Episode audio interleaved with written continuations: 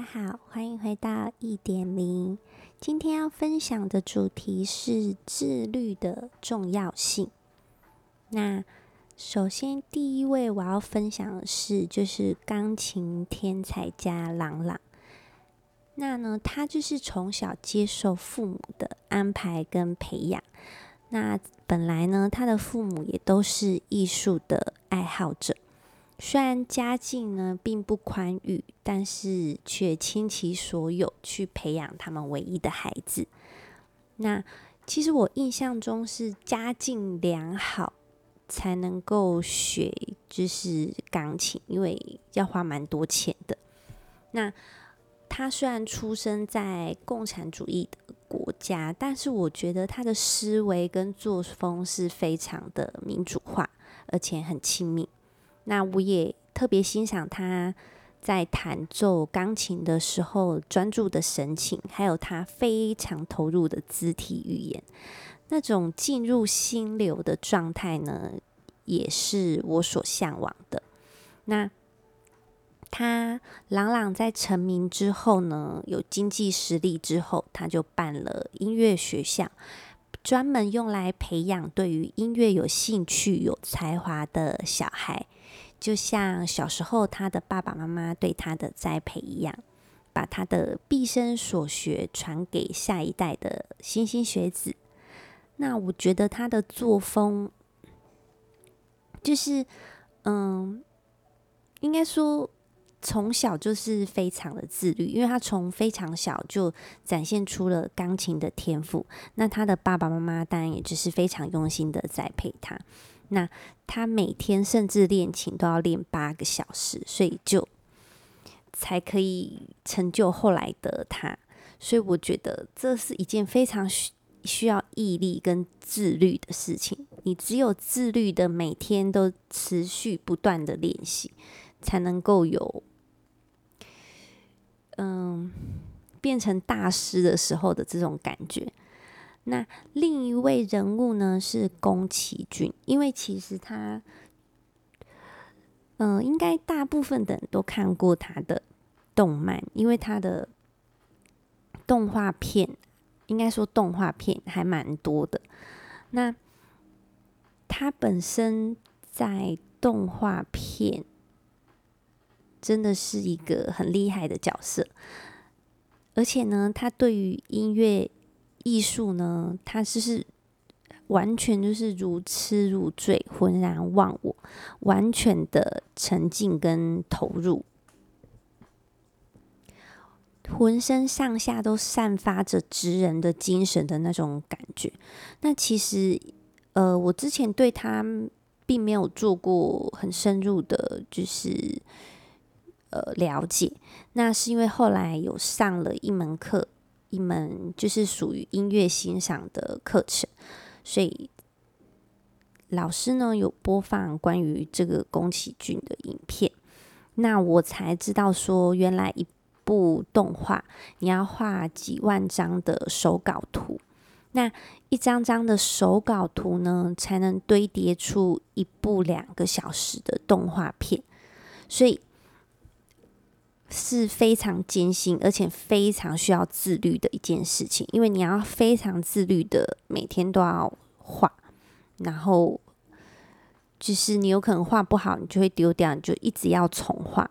那其中我觉得蕴含了宫崎骏他本人就是很惊人的观察力，因为他的手稿图或者是他总是可以细腻的描绘出。人物的风格，然后让整个动画片栩栩如生的那种感觉，那就好像根本就是生活在你我周围环境中的人一样，就是非常自然，完全不像是刻意刻画出来的人物。那我也很欣赏他对于大自然的敏锐观察，然后将自然的元素融入他的动画片当中。那以此告诉世人，自然界就是跟自然界和平共处的重要性。那并且他也会在他的动画片中展示说：“诶，要爱护呃生长的环境跟土地呀、还有一些议题，我觉得他会把它用很自然的方式去融入他他的动画片当中，所以这点我还蛮欣赏他的，觉得非常厉害。那再来部分就是，因为除了你要好的动画片，就是宫崎骏大师做动画片，它里面呢这些好听的音乐，原来就是一位叫做十九让的先生，呃，去制作这些动画片的配乐。那像是龙猫啊、天空之城、千与千寻等等这些脍炙人口的。配乐都是出自他的手。那其实以前我只是觉得，诶，很好听，就是音乐听起来很舒服，或者是有时候你会觉得跟剧情的设定是非常的，嗯、非常的贴合，所以就会觉得，诶，非常的好听。所以，但是没有仔细的去看过作曲人是谁。那是经由上课中可能老师的介绍啊等等，才知道说，诶，原来这些曲子都是来自于他。那我自己是很喜欢九十十九让在动画《龙猫》里的配乐，因为我觉得他的配乐非常好听。那而且他非常厉害的地方是，我觉得我一听到他的音乐。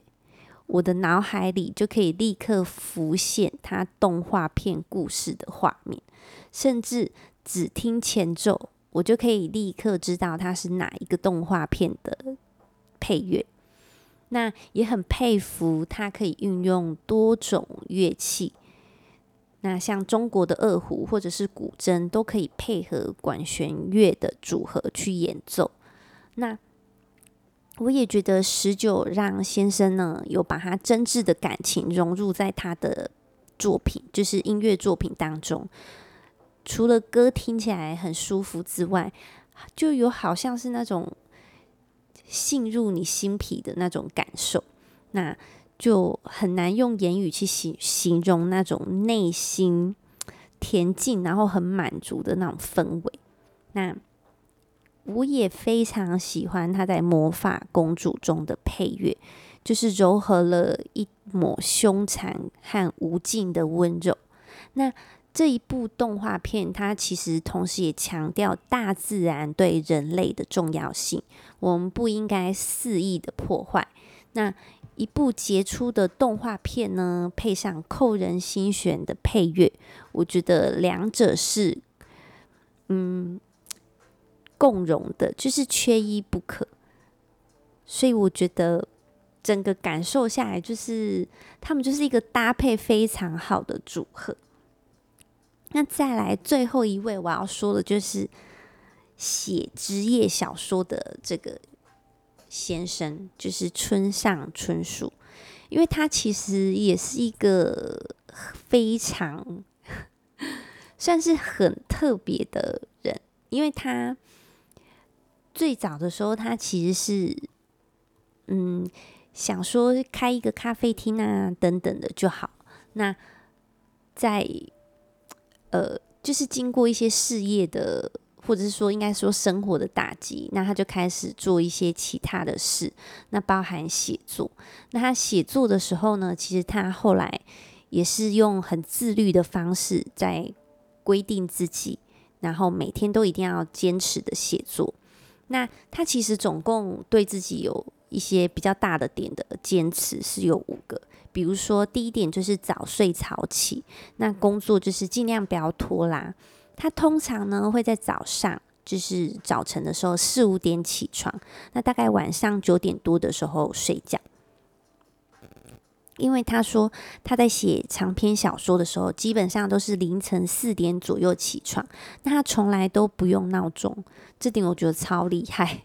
因为通常我就六点起床就已经很早了，就是如果还要再更早的话，我觉得甚至不用闹钟就可以起来，真的是太酷了。就是一整个就是已经自律到某一种程度，才有办法很自然的让身体习惯这种模式。那他通常在泡咖啡、吃了一点点心之后，他就会开始立即工作，而且重点是他会马上进入工作状态，绝对不能拖拖拉拉。那对于早睡早起已经非常多年的习惯、自律的坚持，他的想说法是，因为他每天重复这种作息，从来不改变。那这种重复的本身呢，变得很重要，就像是一种催眠术。我沉醉于自我，进入意识的更深处。那我是认为这个状态是心流，我自己认为。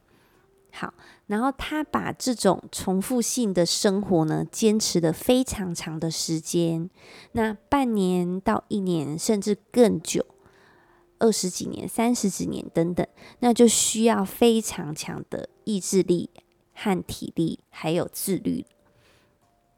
那第二点，他每天都会坚持跑步，享受安静的幸福。三十三岁的秋天呢，他开始跑步，写作呢，五六个小时跑十公里，后来改为早上九点或十点结束工作后跑一个小时。那他也把长期抽烟的习惯改了，腰间的赘肉没有了。他也曾对一位年轻的作家表示，如果作家腰间长赘肉就完了，因为这是物理上的赘肉，也是隐喻上的赘肉。他认为。职业小说家呢，头脑和身体都是需要保持健康的。那跑步是一件简单的事，只要你有一双适合跑步的鞋，有一条马马虎虎的路，就可以兴之所至，想跑多久就跑多久。嗯、其实我觉得他 是没有什么要求，马马虎虎的路就可以跑，也是蛮厉害的。我觉得至少就是要平整一点。才就是比较好跑嘛，或者在跑步机上面等等，所以真的是他真的是太强了。那因为他呃，村上春树先生呢，他自己是跑了三十多次的马拉松。那其实他在呃他的书有一本书叫做《关于跑步》，我想说的其实是里面其实有写到说他。可以感受到非常安静的幸福感，就是吸入空气，吐出空气，呼吸中听不出混乱，就是凌乱的感觉。那他在长跑的过程中呢，觉得如果有必须战胜的对手，那就是自己，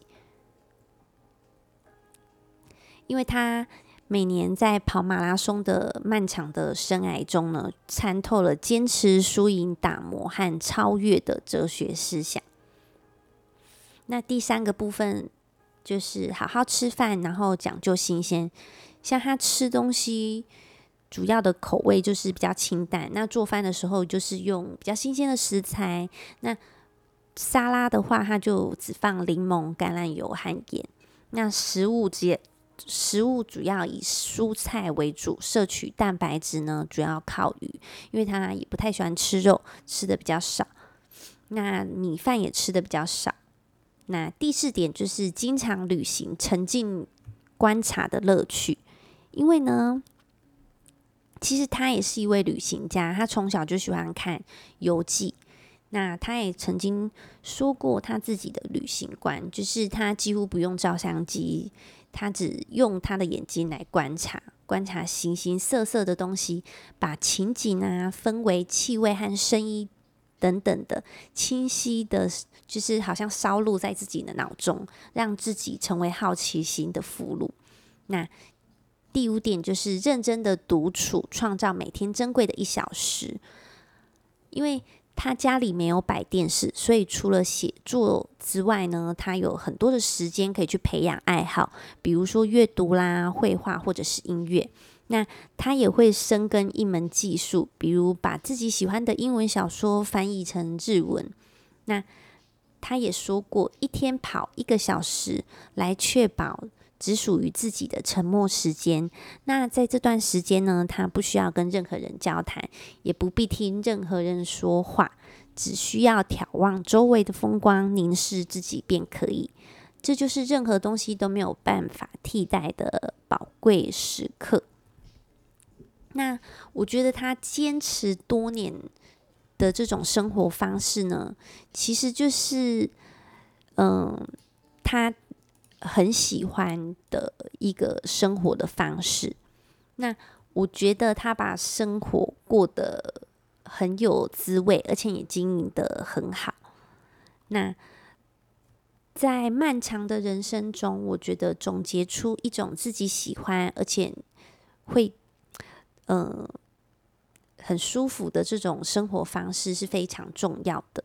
如果可以做到像村上春树先生生活方式的一半，我觉得就可以让生活提升至一种。